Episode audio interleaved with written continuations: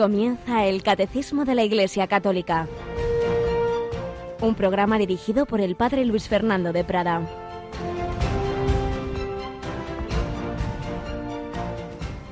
Ninguno de los príncipes de este mundo conoció la verdadera sabiduría divina, porque, dice San Pablo, si la hubiesen conocido, nunca hubieran crucificado al Señor de la Gloria, sino que, como está escrito, ni el ojo vio, ni el oído yo, ni el hombre puede pensar lo que Dios ha preparado para los que lo aman. Alabado sean Jesús, María y José. Muy buenos días, muy queridos hermanos, amigos, familia de Radio María, en este jueves, en, en esta cuarta semana del tiempo pascual, en esta fiesta del gran San Isidoro de Sevilla, doctor de la Iglesia, uno de los grandes hombres, hombres de ese siglo que tenemos bastante olvidado. Hubo un siglo de una España unida antes de la invasión musulmana, unida en torno a la fe católica, unida con aquellos reyes visigodos que todavía mi generación de pequeños nos aprendíamos sus nombres. Pues sí, y en esa España hubo grandes hombres como San Ildefonso de Toledo, como San Isidoro de Sevilla o San Braulio, San Leandro. Pues hoy celebramos a San Isidoro de Sevilla, que tiene muchos patronazgos. Bueno, entre otros, se le atribuye también, si no me equivoco, el de Internet, por, esto, en Internet encontramos ahí una especie de enciclopedia de todo y él escribió las etimologías, una especie de compendio de la sabiduría de aquella época, pero sobre todo un hombre de una familia de santos, en una entrega al Señor y con la verdadera sabiduría. Por eso hoy las lecturas de la misa nos hablan de esa verdadera sabiduría con la primera lectura de San Pablo, primera carta de San Pablo a los Corintios, donde salen esas palabras que os leía antes. Por un lado, San Pablo dice que la sabiduría que transmite el evangelista, el apóstol, no es la sabiduría humana, sino que se apoya en el poder de Dios y es una sabiduría divina, misteriosa, escondida, escondida, que ninguno de los príncipes de este mundo la conoció, pues si lo hubieran conocido, nunca hubieran crucificado al Señor de la Gloria al propio Dios hecho hombre. Y termina con esa frase preciosa que nos da tanta esperanza sobre el más allá. Ni el ojo vio, ni el oído yo, ni el hombre puede pensar lo que Dios ha preparado para los que lo aman. Pues sí, esa es nuestra esperanza. Tenemos con nosotros a Cristina Rubio. Buenos días, Cris. Muy buenos días, Padre. Pues vamos en este jueves, jueves eucarístico, jueves siempre sacerdotal, a ponernos a recibir esa sabiduría que nos quiere dar el Señor, que nos quiere dar el Espíritu Santo y que nos quiere dar la Iglesia a través de, del catecismo en el que está sintetizada, así como San Isidoro sintetizó en sus obras la sabiduría de la época, pues toda la revelación está sintetizada de manera admirable en este catecismo de la Iglesia Católica. Pero como siempre, comenzamos por recordar algún gesto de amor, algún gesto de, de los cristianos que en la historia de la Iglesia han querido servir a Cristo. Y si a veces traemos eh, mártires y, y hechos realmente asombrosos, pues no nos olvidemos de lo que nos dice el Papa en Gaudete te exultate, de que también la santidad se hace con pequeños gestos, dice en el número 16. Por ejemplo, una señora va al mercado a hacer las compras, encuentra una vecina y comienza a hablar y vienen las críticas. Pero esta mujer dice en su interior, no, no, no, no hablaré mal de nadie. Este es un paso en la santidad. Luego en casa su hijo le pide conversar acerca de sus fantasías y aunque esté cansada, se sienta a su lado y escucha con paciencia y afecto. Esa es otra ofrenda que santifica. Luego vive un momento de angustia, pero recuerda el amor de la Virgen María, toma el rosario y reza con fe. Ese es otro camino de santidad. Luego va por la calle, encuentra a un pobre y se detiene a conversar con él con cariño. Ese es otro paso. Pues así también vamos a, leer otro paso sencillo por la calle, por los caminos ordinarios de la vida de un cristiano, de un sacerdote, como tú y como yo, que estamos llamados a vivir en esos gestos de cada día nuestra vocación a la santidad.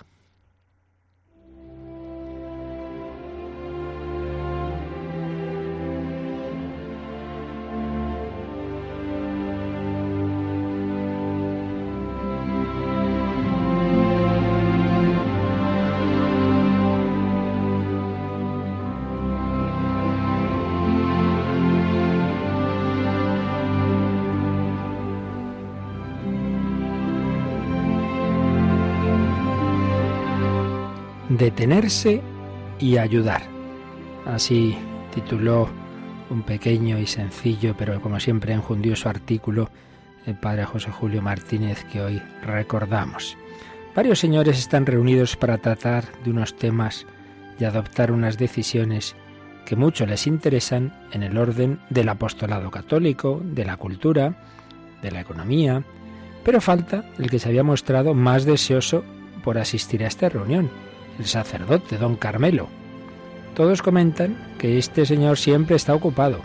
Es capellán de las descalzas, coadjutor en la parroquia, da clases en el instituto y gracias a su coche atiende a la parroquia de un pueblo situado a cinco kilómetros.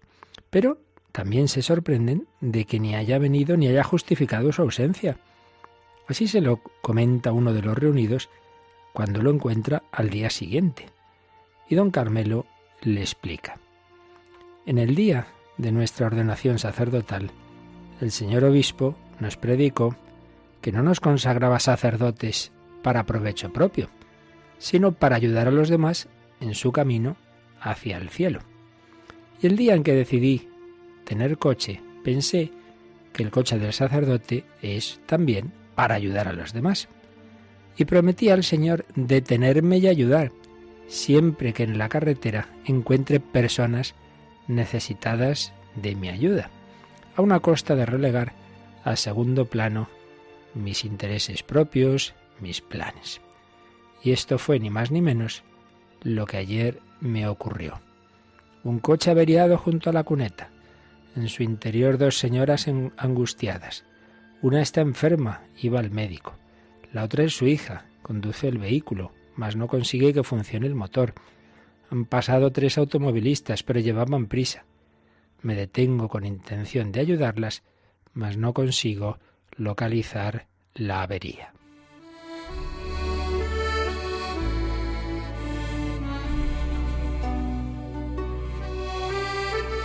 Entonces las acomodo en mi coche, las dejo en la consulta médica y no descanso hasta encontrar un mecánico que les alegra el automóvil y se lo tiene preparado para cuando salen del médico. Perdí vuestra reunión, sé que resultó interesante y que hubiera sido muy útil para mí, pero siento la alegría de haber cumplido lo que le prometí al Señor, detenerme y ayudar.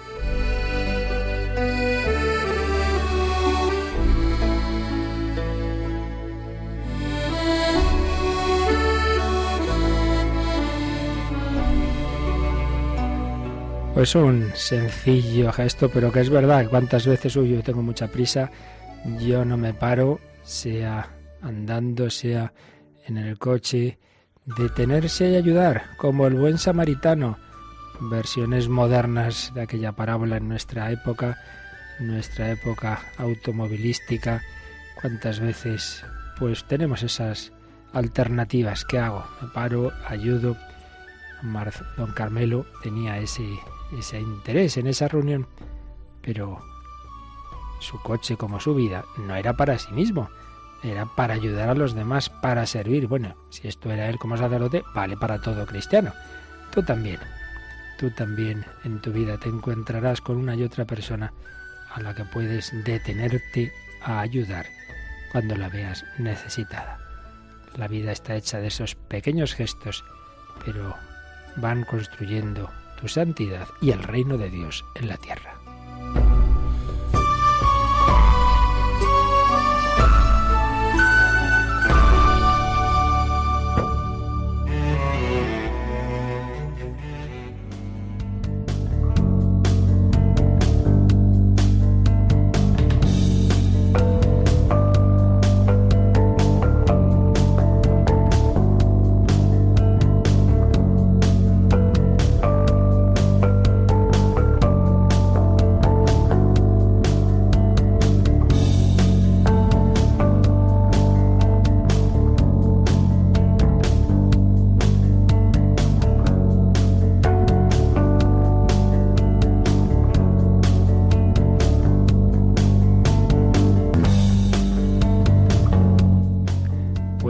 Adelante a recibir esta enseñanza, si nos lo permite la garganta, en, estas, en estos días con estos cambios de temperatura, pero también Cristina se detiene y ayuda. Cristina, dispuesta a ayudarnos con la lectura del catecismo. ¿verdad? Dispuesta, dispuesta.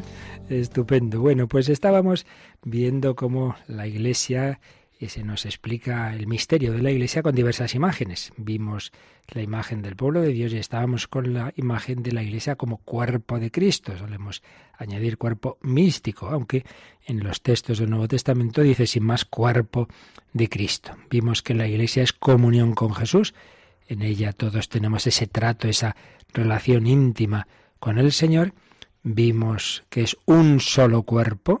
Hay tres aspectos en que el catecismo desarrolla esta imagen. Un solo cuerpo, Cristo cabeza de este cuerpo y, en tercer lugar, la Iglesia es la esposa de Cristo. Pues bien, estábamos ya, ayer empezamos el segundo aspecto, Cristo cabeza de este cuerpo. Vimos con citas de San Pablo a los colosenses que Cristo es la cabeza del cuerpo que es la Iglesia. Es el principio de la creación y de la redención elevado a la gloria del Padre, Él es el primero en todo, principalmente en la Iglesia, por cuyo medio extiende su reino sobre todas las cosas. Entonces, tras esta introducción, que ayer ya leímos y, comentamos, vienen ahora un desarrollo de, esta idea en, en tres aspectos. ¿Cómo Cristo es nuestra cabeza? Pues por un lado porque nos une a su Pascua. Lo vemos ahora enseguida. En segundo lugar, provee a nuestro crecimiento. Es como esa madre que, que compra lo necesario para alimentar a su familia. Pues Cristo también provee a nuestro crecimiento, nos alimenta.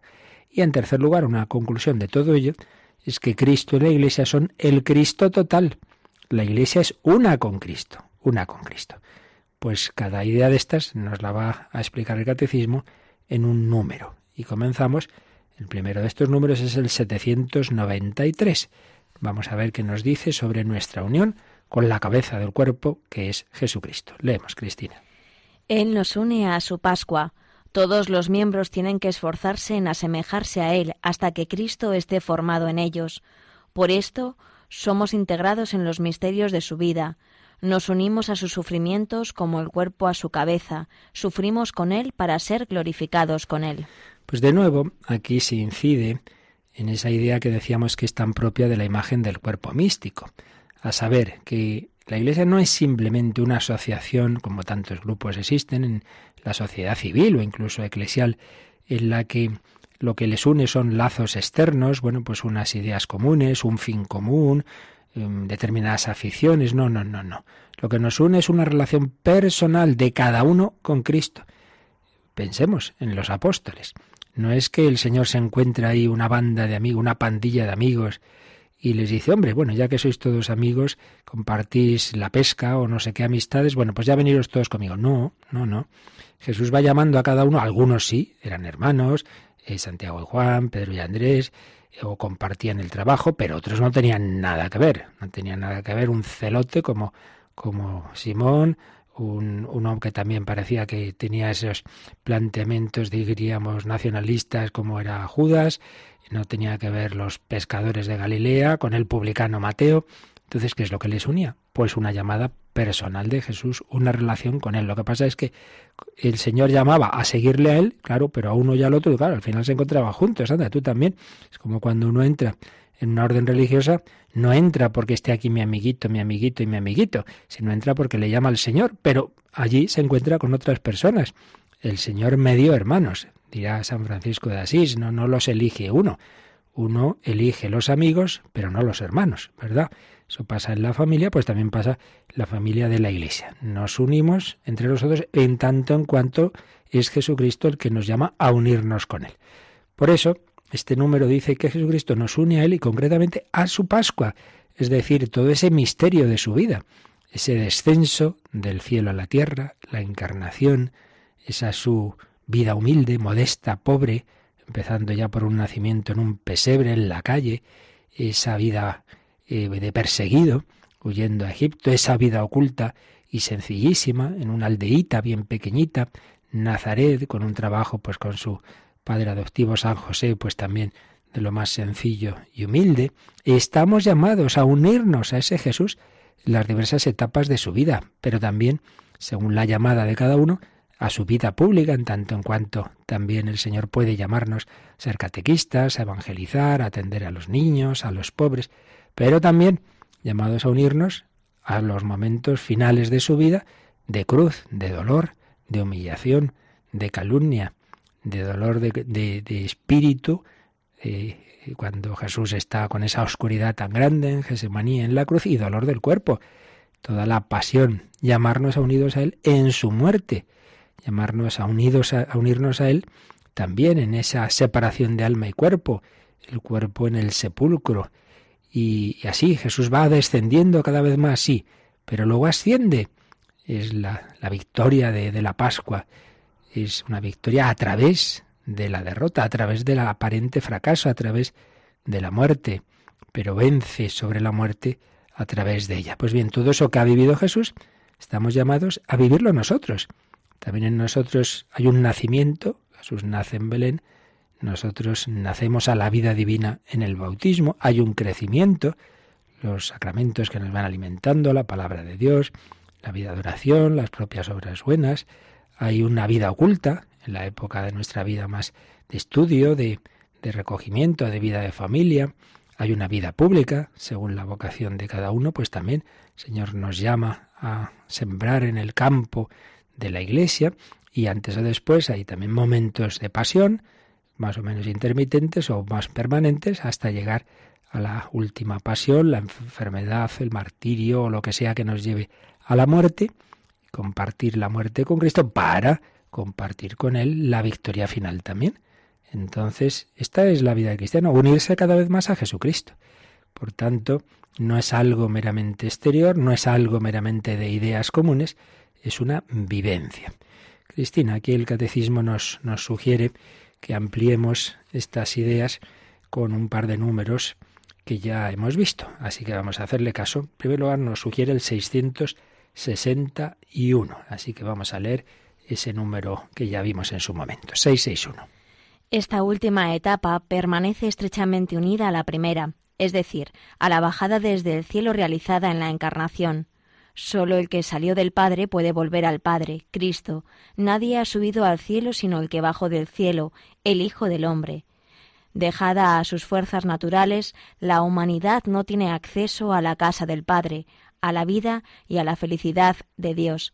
Solo Cristo ha podido abrir este acceso al hombre, ha querido precedernos como cabeza nuestra para que nosotros, miembros de su cuerpo, vivamos con la ardiente esperanza de seguirlo en su reino. Pues mira, haces un número eh, en que nos explica la ascensión. Por eso dice esta última etapa. Eh, y recuerda que está unida a la primera, es decir, a la bajada desde el cielo. Hablando en nuestros términos, pues claro, eh, no sabemos cómo explicar estas cosas, ¿no? De, de un, un, Dios, una persona divina, el Hijo eterno de Dios, que baja del cielo a la tierra, por, por hablar en términos locales, pues que, que, se hace hombre, ¿no? Esa bajada eh, para hacerse hombre por la encarnación, vivir una vida humana y volver al cielo. Esa es la ascensión, pero volver ya no solo como Dios, sino como hombre, con esa humanidad. Y todo ello no es para él, él no le hacía ninguna falta todo esto, sino para nosotros, para abrirnos la puerta del cielo. Porque, dejada sus fuerzas naturales, ha dicho este 661, la humanidad no tiene acceso a la casa del Padre, a la vida y a la felicidad de Dios. Todos los hombres de todos los tiempos, de todas las culturas y civilizaciones, menos la civilización apóstata y atea occidental actual, hasta cierto punto al menos, han tenido un sentido religioso, han mirado al cielo, han intentado acercarse a ese creador que se intuía de, este universo, eh, han buscado una vida eterna, siempre ha habido una fe en el más allá, porque el hombre tiene deseos de plenitud, de felicidad, esos deseos que realmente solo va a colmar Dios con esa frase preciosa de, que nos dice el Señor a través de, San Pablo, que cita a su vez un texto del Antiguo Testamento, ni ojo vio, ni oído yo, ni cabe en corazón humano lo que Dios ha preparado para los que le aman. Pues bien, eso que ni, ni, ni nos podemos imaginar se hace real porque el Hijo de Dios se ha hecho nuestro hermano y nos lleva de la mano. Los hombres no podemos por nuestras fuerzas, nuestras oraciones, nuestros sacrificios, todo eso está muy bien, pero es como una torre que intentamos subir y nunca llega al cielo.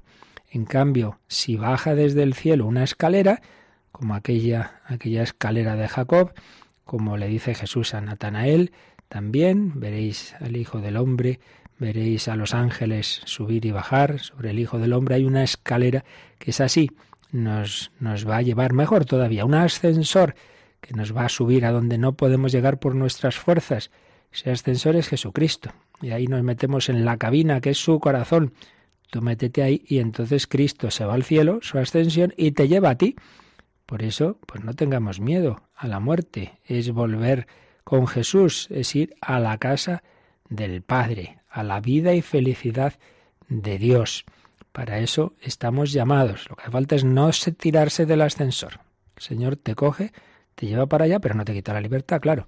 Entonces, si uno dice, no, no, quita, quita, yo prefiero a mi aire, bueno, y te tiras de ese ascensor, entonces no llegas a ese destino. Pero si nos fiamos del Señor, si no nos tiramos de sus manos, Él nos lleva en sus manos traspasadas, dice el buen pastor que lleva sus ovejas en sus manos, que nadie las arrebatará de las manos de mi Padre. Pues sí, Jesús quiere cada vez unirnos más a Él, meternos en su corazón. Todos los miembros tienen que esforzarse en asemejarse a Él hasta que Cristo esté formado en ellos. Hemos leído el número que estamos comentando, el 793, que cita una frase de San Pablo a los Gálatas. Fijaos qué bella. Hijos míos, a quienes de nuevo estoy dando a luz con dolor, hasta que Cristo sea formado en vosotros. ¿Qué hace el apóstol, el sacerdote, el padre espiritual, el director espiritual, los padres cristianos, educadores, catequistas? Pues poner de su parte para que en esa persona a la que se está intentando educar, catequizar, Cristo se forme en ella. Que no sea simplemente menganito, sino Jesús en menganito. Que Cristo sea formado en vosotros y ello no es solo tarea doctrinal y que se hace pues explicando muy bien las cosas, sino, dice San Pablo, estoy dando a luz con dolor. Así como la madre pues tiene, puede tener ese parto doloroso, el apóstol, para dar a luz la vida cristiana en el otro, pues tiene que unirse a Cristo y tiene que pasarlo mal a veces y desesperarse y decir, estos niños les he explicado 30 veces esta oración, se la hemos... nada, no hay manera. Llega el día de la primera comunión como si nada. Bueno, no pierdas la paciencia, dar a luz con dolor hasta que Cristo sea formado en vosotros. Y en esa unión con Cristo decíamos que el Señor nos quiere ir identificando a vivir sus misterios en Él. Ya vimos con calma, y lo tenemos también recopilado en un DVD, pues como todos los misterios de la vida de Cristo, todos, desde esa encarnación, ese nacimiento, hasta, hasta, la, hasta la pasión, muerte, resurrección y ascensión, pues estamos llamados a irlos viviendo en nosotros. De una manera misteriosa, mistérica, dicen los expertos, se hacen presentes en la liturgia. Hoy ha nacido Jesús, diremos, día de Navidad. Bueno, pero lo importante es que eso litúrgico se haga existencial en ti y en mí, que Jesús nazca en ti, que Jesús ore en ti, que Jesús sufra en ti, completo, en mi carne, lo que falta la pasión de Cristo por su cuerpo, que es la Iglesia, podrá escribir San Pablo a los colosenses. Pues bien, sobre esto, el Catecismo nos sugiere que repasemos un número que también vimos, por supuesto, pero que no nos viene mal darle otra vueltecita, el 519, que nos habla de eso, de nuestra comunión con los misterios de Jesús. Lo leemos, Cristina. Toda la riqueza de Cristo es para todo hombre y constituye el bien de cada uno. Cristo no vivió su vida para sí mismo, sino para nosotros, desde su encarnación por nosotros los hombres y por nuestra salvación hasta su muerte por nuestros pecados, y en su resurrección para nuestra justificación. Todavía ahora es nuestro abogado cerca del Padre, estando siempre vivo para interceder en nuestro favor.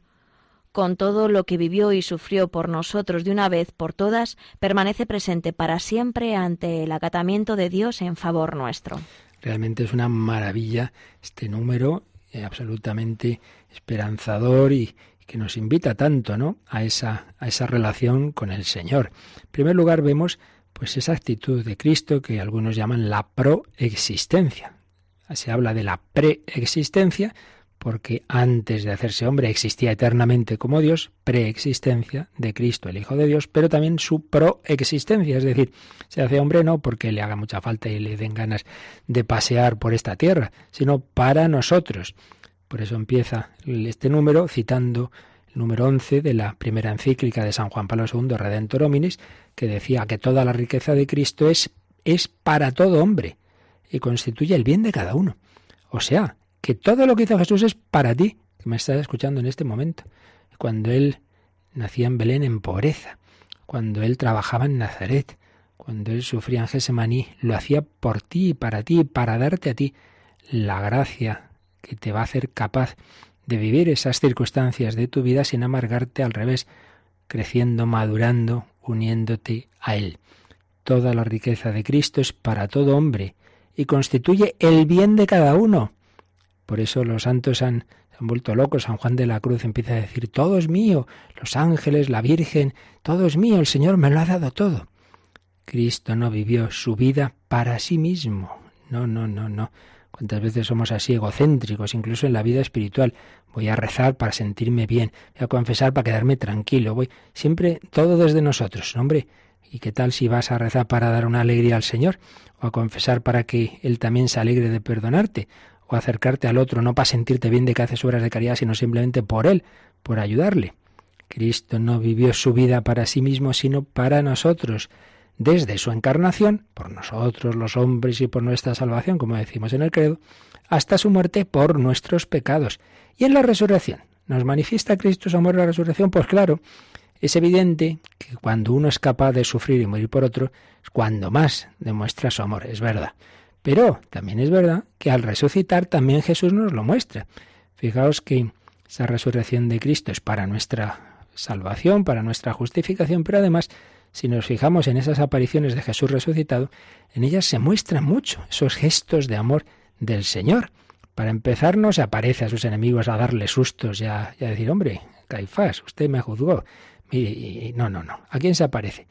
Todos aquellos, sus amigos, sus hermanos espirituales, podemos suponer sin duda que a su madre, la Virgen María la primera, todos aquellos que estaban pasando lo mal, que estaban sufriendo, pues el amor les lleva a alegrarles, a decir que estoy vivo, gracias por lo que has hecho por mí, madre mía, gracias. Y perdón, te perdono a ti, Pedro, te perdono que me negaste, estaba el pobre inconsolable. También Jesús manifiesta ahí su amor y en gestos muy, muy cercanos. Pues cuando se pone a caminar toda una tarde con los discípulos de Maús y se deja invitar por ellos a esa cena donde le descubren al partir el pan, se aparece luego en, bueno, luego no sabemos cuándo, porque, porque ahí el Señor ya no tiene las limitaciones espaciotemporales en el cenáculo, y como están tan, tan atontados y se creen que es un fantasma, pues accede a comer, que ya, em, ya como cuerpo glorioso resucitado, a ver qué falta le hacía tomar un trozo de pescado, ninguna. O fijémonos cuando esa aparición junto al lago de Tiberíades, esa última pesca milagrosa, pues les, les dice cómo recoger el pescado, donde echar la red a la derecha, les prepara el desayuno, cuando salen del agua ya se encuentran ahí una hoguerita con el, con el pan, con, con un pescado ya, ya fritito, bueno, el Señor cocinero, el Señor manifiesta también ahí su amor. Y ahora, y ahora está en el cielo y es nuestro abogado cerca del Padre, tú que estás a la derecha del Padre, para interceder por nosotros. Cristo nos amó y nos ama. Y Él todo lo que vivió y sufrió por nosotros permanece siempre presente. Por eso Jesús presenta ante el Padre todo lo que hizo. Mira, este no se merecería nada, pero yo pago por Él, he pagado por Él. Y presenta ante el Padre esas llagas, esas llagas dolorosas de su pasión, que hoy son esas llagas gloriosas que Santo Tomás pudo tocar. Pues vamos a darle gracias Vamos a pedirle que vivamos nosotros esta unión con Él, que creamos en ese amor tan grande que nos tiene el Señor, el amor de Cristo en todas las etapas de su vida, para que nosotros nos enamoremos de ese Dios hecho niño, hecho joven, de ese crucificado, de ese resucitado.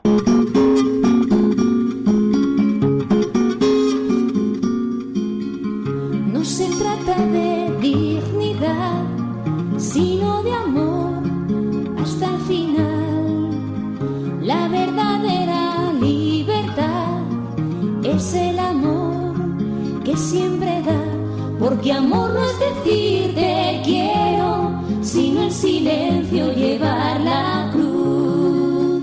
Porque amor no es decir te quiero es el sendero que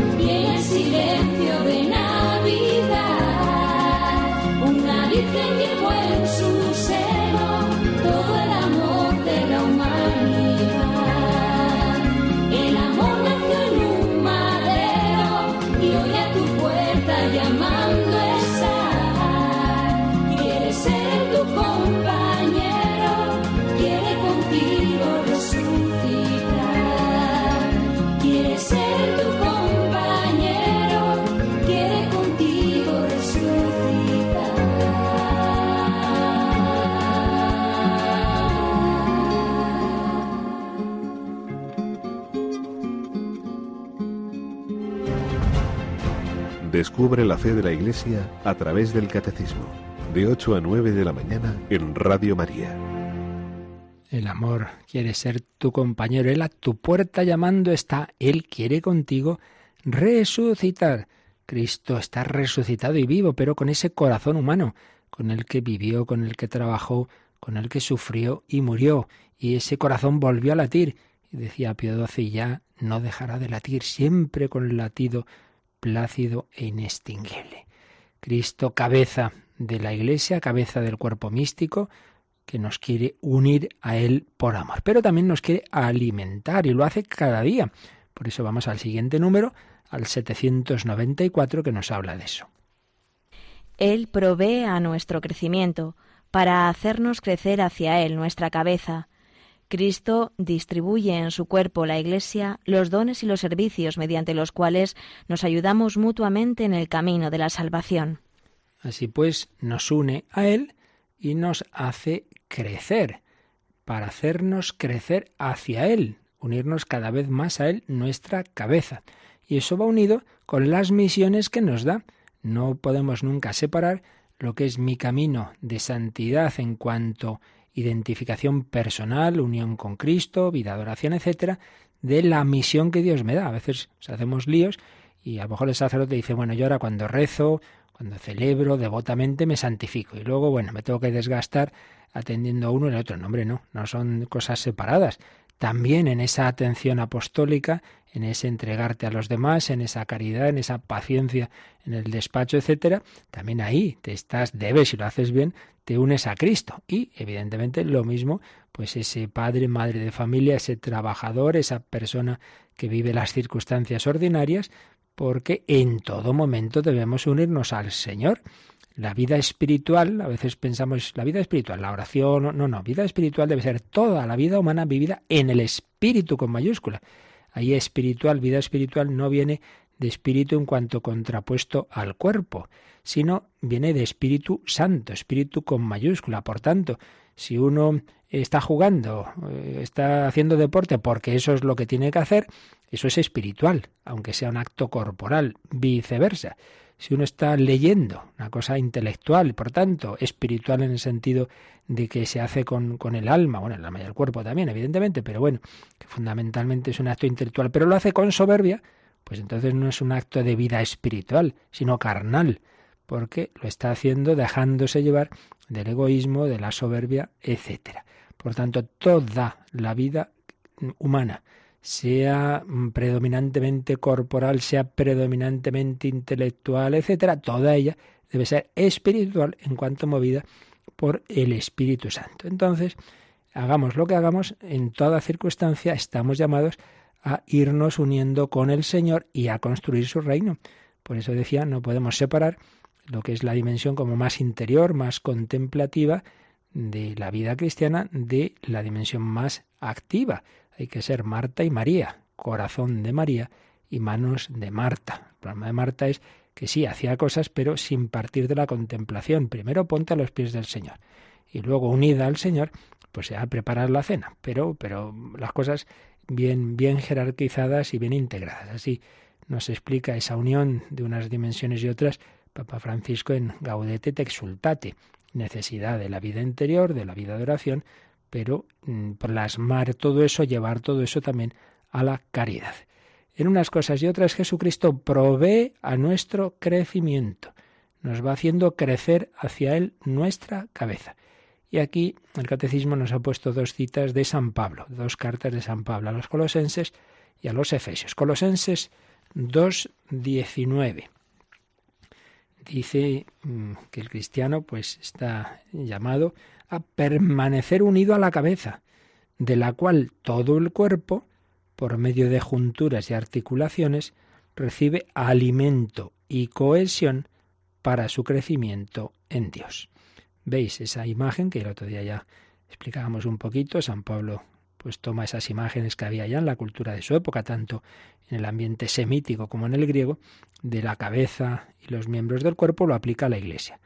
Entonces, en la Iglesia estamos unidos a la cabeza que es Cristo por medio de junturas y articulaciones, pues todo lo que es esa eh, vida interior y también exterior, organización de la Iglesia, y a través de ello recibimos alimento y cohesión y así vamos creciendo. Y luego, en lo que se refiere dice el, catecismo, a las tareas, dice Cristo distribuye en su cuerpo, la Iglesia, los dones y los servicios mediante los cuales nos ayudamos mutuamente en el camino de la salvación. En lo esencial, todos hemos recibido lo mismo, la vida divina, la naturaleza, participación de la naturaleza divina, la fe, la Eucaristía, pero luego cada uno una vocación distinta y a veces también sacramentos distintos. Unos reciben el matrimonio, otros el orden sacerdotal. Entonces ahí vienen esas diferencias, pero ya decíamos que esa pluralidad no, no hay que interpretarla como algo negativo, sino para que seamos humildes, veamos que nadie podemos ser todo ni tener todo, y entonces ayudarnos mutuamente. Tú tienes este don, este carisma, yo no lo tengo, yo tengo en cambio este otro, ayudarnos mutuamente. Y aquí la cita que pone el Catecismo es de San Pablo a los Efesios capítulo 4. Leemos los versículos 11 a 16. Él, el Señor, dio a unos el ser apóstoles, a otros profetas, a otros evangelistas, a otros pastores y maestros, a fin de organizar al pueblo santo para las funciones del ministerio, para la edificación del cuerpo de Cristo, hasta que lleguemos todos a la unidad de la fe y del perfecto conocimiento del Hijo de Dios, a la edad madura, al desarrollo correspondiente a la plenitud de Cristo, para que ya no seamos niños, sacudidos por las olas y llevados de acá para allá por todo viento de doctrina, a merced de las trampas de los hombres y de la astucia que urde las artimañas del error, sino que, profesando la verdad en el amor, Crezcamos, crezcamos en todos sentidos hacia Él, que es la cabeza, Cristo, porque en todo el cuerpo, bien trabado y cohesionado mediante todos los ligamentos que lo mantienen, según la acción propia de cada miembro, realiza su crecimiento para edificación de sí mismo en el amor. Menudo párrafo, estos párrafos interminables de San Pablo que empieza a hablar y el, el que le escribiera las cartas, el pobre iría ahí corriendo, pare, pare, don Pablo. Pues sí, aquí nos transmite esta imagen tan, tan bella de cómo el Señor pues ha ido distribuyendo esos ministerios, esos dones, pero todo para que vayamos creciendo, vayamos madurando hacia la unidad de la fe y del perfecto conocimiento del Hijo de Dios. La clave de la vida cristiana es conocer, amar y seguir a Jesucristo a través de unas tareas, de otras, de unas circunstancias u otras, pues ir madurando, pues como el niño tiene que ir madurando, y por eso dice San Pablo, para que también en la vida de la fe no seamos niños, llevados de acá para allá por todo viento de doctrina. Recuerdo la homilía eh, pontífice del, del cónclave que eligió, Benedicto XVI, y el presidio infeliz de él, pues como cardenal, esperando despedirse ya de la curia y volverse a su Alemania, pues en aquella misa que él presidió como decano del, del colegio cardenalicio, y luego le eligieron a él, pues precisamente señaló eso en aquella famosa homilía, impresionante, pues como el cristiano de hoy tiene ese peligro de dejarse llevar de todo viento de doctrina, del marxismo al liberalismo, de aquí para allá. No, profesando la verdad en el amor, ir creciendo hacia Cristo, arraigarnos verdaderamente en Él. Y el Catecismo Cristiano nos pone también el número 872. Vamos a leerlo. Por su regeneración en Cristo se da entre todos los fieles una verdadera igualdad en cuanto a la dignidad y acción, en virtud de la cual todos, según su propia condición y oficio, cooperan a la edificación del cuerpo de Cristo. Es un, un número marginal que viene más adelante cuando se nos hable de los diversos estados de vida dentro de la Iglesia, jerarquía laicos y vida consagrada. Y nos quiere dejar claro que previo a esa separación de, estados, de vocaciones, hay entre todos los fieles una dignidad esencial, puesto que todos tenemos la misma dignidad y acción. Por tanto, siempre partiendo de eso, que lo esencial hemos recibido todos lo mismo, pero se vive de distinta forma esa vida cristiana, esa vocación cristiana, pues según el estado de vida al que Dios te llamó y según los dones particulares de naturaleza y de gracia. Ya lo decíamos ayer, siempre hay que unir unidad y diversidad. Y vamos a terminar el comentario a este número viendo lo que dice el Papa Francisco en la exhortación Gaudete te sultate en el número 15, que un poco incide en esto que estamos diciendo, que cada uno en las circunstancias de su vida está llamado a la santidad y que para ello hemos recibido todo lo esencial, que es la gracia a través del bautismo y los demás sacramentos. Ahí, pero es que yo soy muy débil, sí, sí, todos lo somos. Pero tranquilo, que el Señor cuenta con ello. Por eso dice el número 15 de Gaudete te exultate.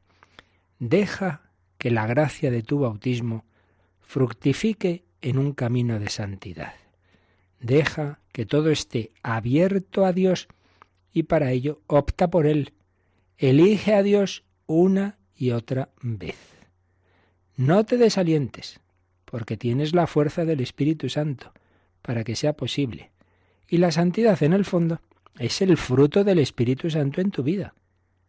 Cuando sientas la tentación de enredarte en tu debilidad, levanta los ojos al crucificado y dile, Señor, yo soy un pobrecillo, pero tú puedes realizar el milagro de hacerme un poco mejor. En la Iglesia santa y compuesta de pecadores, encontrarás todo lo que necesitas para crecer hacia la santidad. El Señor la ha llenado de dones, con la palabra, los sacramentos, los santuarios, la vida de las comunidades, el testimonio de sus santos y una múltiple belleza que procede del amor del Señor como novia que se adorna con sus joyas. La verdad es que es un número precioso, este número 15, Gaudete et sultate muy práctico, muy existencial. Ya nos dice al principio que no es una exhortación que pretenda hacer elucubraciones doctrinales abstractas, sino muy sencillo dirigir al corazón de cada uno. A ti te dice el Señor, te dice el, a través de la Iglesia, a través de, de este documento del Papa, deja que la gracia de tu bautismo fructifique en ti en un camino de santidad. Deja que todo esté abierto a Dios, que tu vida, toda ella, ya decíamos no solo los ratos de oración, toda tu vida, que esté abierto a Dios. Y para ello opta por él, elige a Dios una y otra vez. Al leer esto me ha venido a la mente ese recuerdo que más de una vez he citado, de cuando el santo y sabio cardenal Van Tuan, vietnamita, que se pasó casi 15 años en los campos de concentración comunista, en ese Vietnam que tanto sufrió persecución por la fe, y cuando está detenido y empieza a recordar que será de mi seminario, de mi diócesis, de todo, y siente que Dios le dice en su interior, oye, oye, tú has escogido a Dios y no las obras de Dios. Esas obras, eso ya me encargo yo. Pero tú ahora escógeme a mí de nuevo aquí, en esta circunstancia, en la cárcel, en el campo de concentración. Elige a Dios una y otra vez. Ay, Señor, si yo no estuviera en esta circunstancia, si yo tuviera el otro, tú has escogido a Dios y no las obras de Dios, eso es lo de menos. Allá donde estés, nadie te puede quitar que tú hables con Dios, digo yo. Pues aunque te detengan como Él por la fe, eso no impide que uno en su interior pueda dirigirse a Dios. Tú has escogido a Dios y no las obras de sí, pero es que soy muy débil. No te desalientes y mira a Jesús y dile, yo soy un pobrecillo, pero tú puedes realizar el milagro, claro que sí. Me harás un poco mejor y si cada día te hace un poco mejor te harás santo. Y además en la iglesia tienes un montón de medios para crecer. Ahí Jesús te alimenta. Y nos lo recuerda aquí el Papa. Mira de, la de tesoros que tenemos en la iglesia para que Jesús nos alimente, para que vayamos creciendo. La palabra, los sacramentos, los santuarios. Venga, vamos a Lourdes, vamos a Fátima, vamos al Pilar, vamos a, al Rocío y Señor, el Señor a través de María te va a dar lo que necesitas. La vida de las comunidades, tantas comunidades cristianas fervorosas, religiosas, religiosos, laicos que viven el Evangelio en serio, el testimonio de los santos, anda que no tenemos vidas de santos que tanto nos pueden ayudar, y tanta belleza que hay en la Iglesia que procede del amor del Señor. Pues esta es la maravilla que nos ha dejado Jesucristo, que se ha quedado con nosotros y que vive en la Iglesia y que a través de ella nos alimenta y nos va haciendo crecer, madurar, llamados a ser santos, santos e inmaculados ante Él por el amor. Bueno, pues vamos a dejarlo aquí. Vamos a decir una vez más que creemos en Él, que creemos en todo lo que ha hecho por nosotros, Veíamos cómo el Hijo de Dios no vivió para sí mismo, sino para nosotros. Se encarnó, nació, vivió, sufrió, murió, resucitó, se los cielos por ti y por mí, por nosotros y por nuestra salvación. Vamos a decirle una vez más que creemos en todo ello, a rezarlo, a agradecerlo y también, si queréis, a consultar las dudas de este tema o de otros, como veáis más necesario.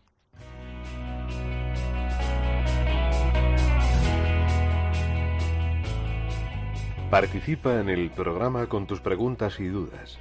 Llama al 91 005 9419. 91 005 9419. También puedes escribir un mail a catecismo arroba radiomaria.es. Catecismo arroba radiomaria.es.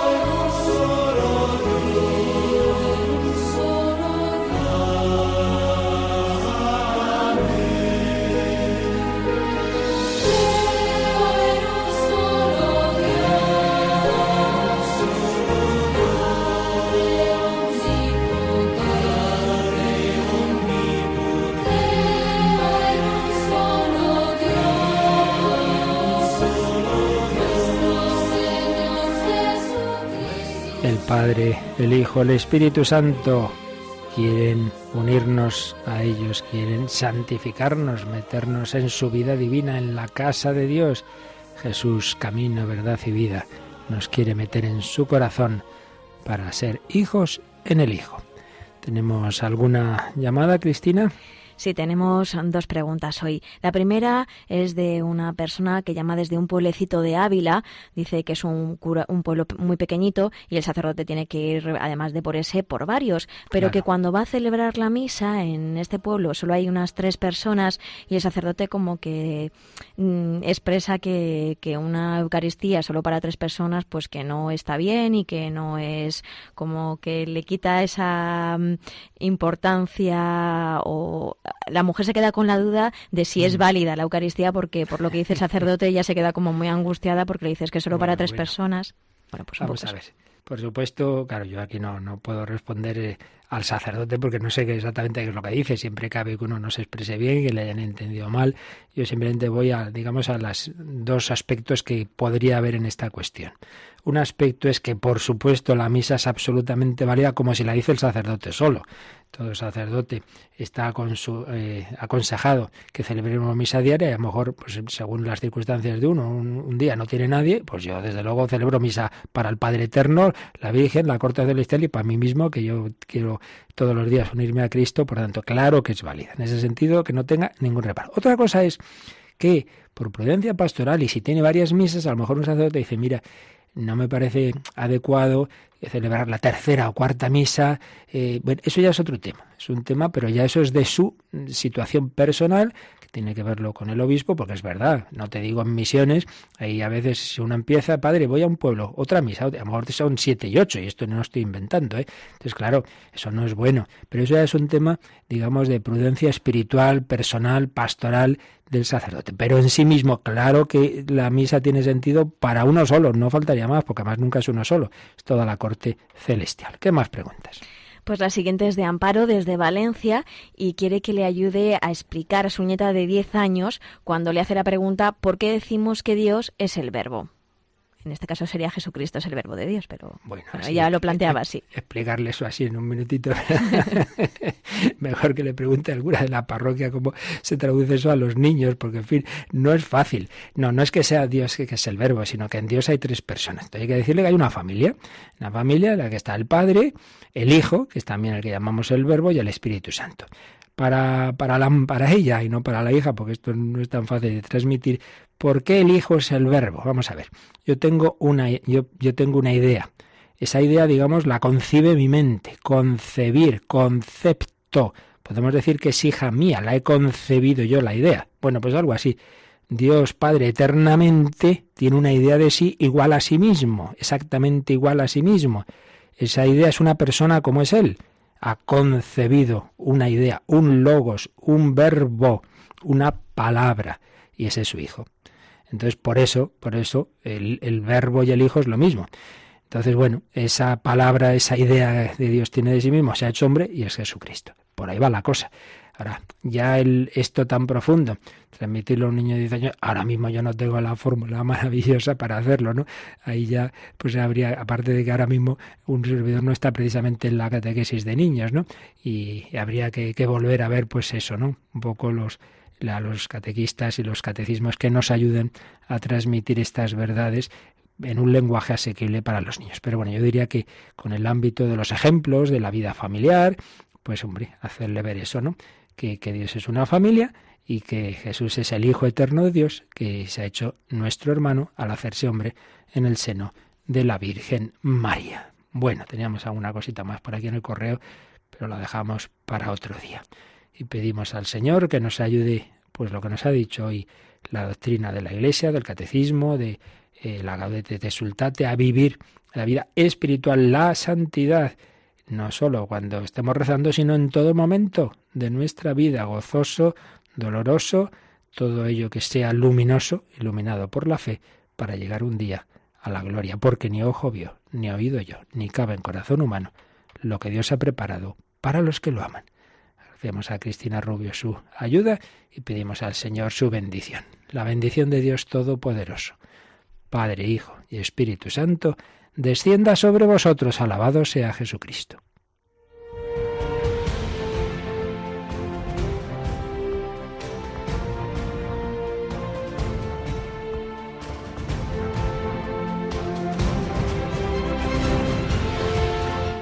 Han escuchado en Radio María el Catecismo de la Iglesia Católica,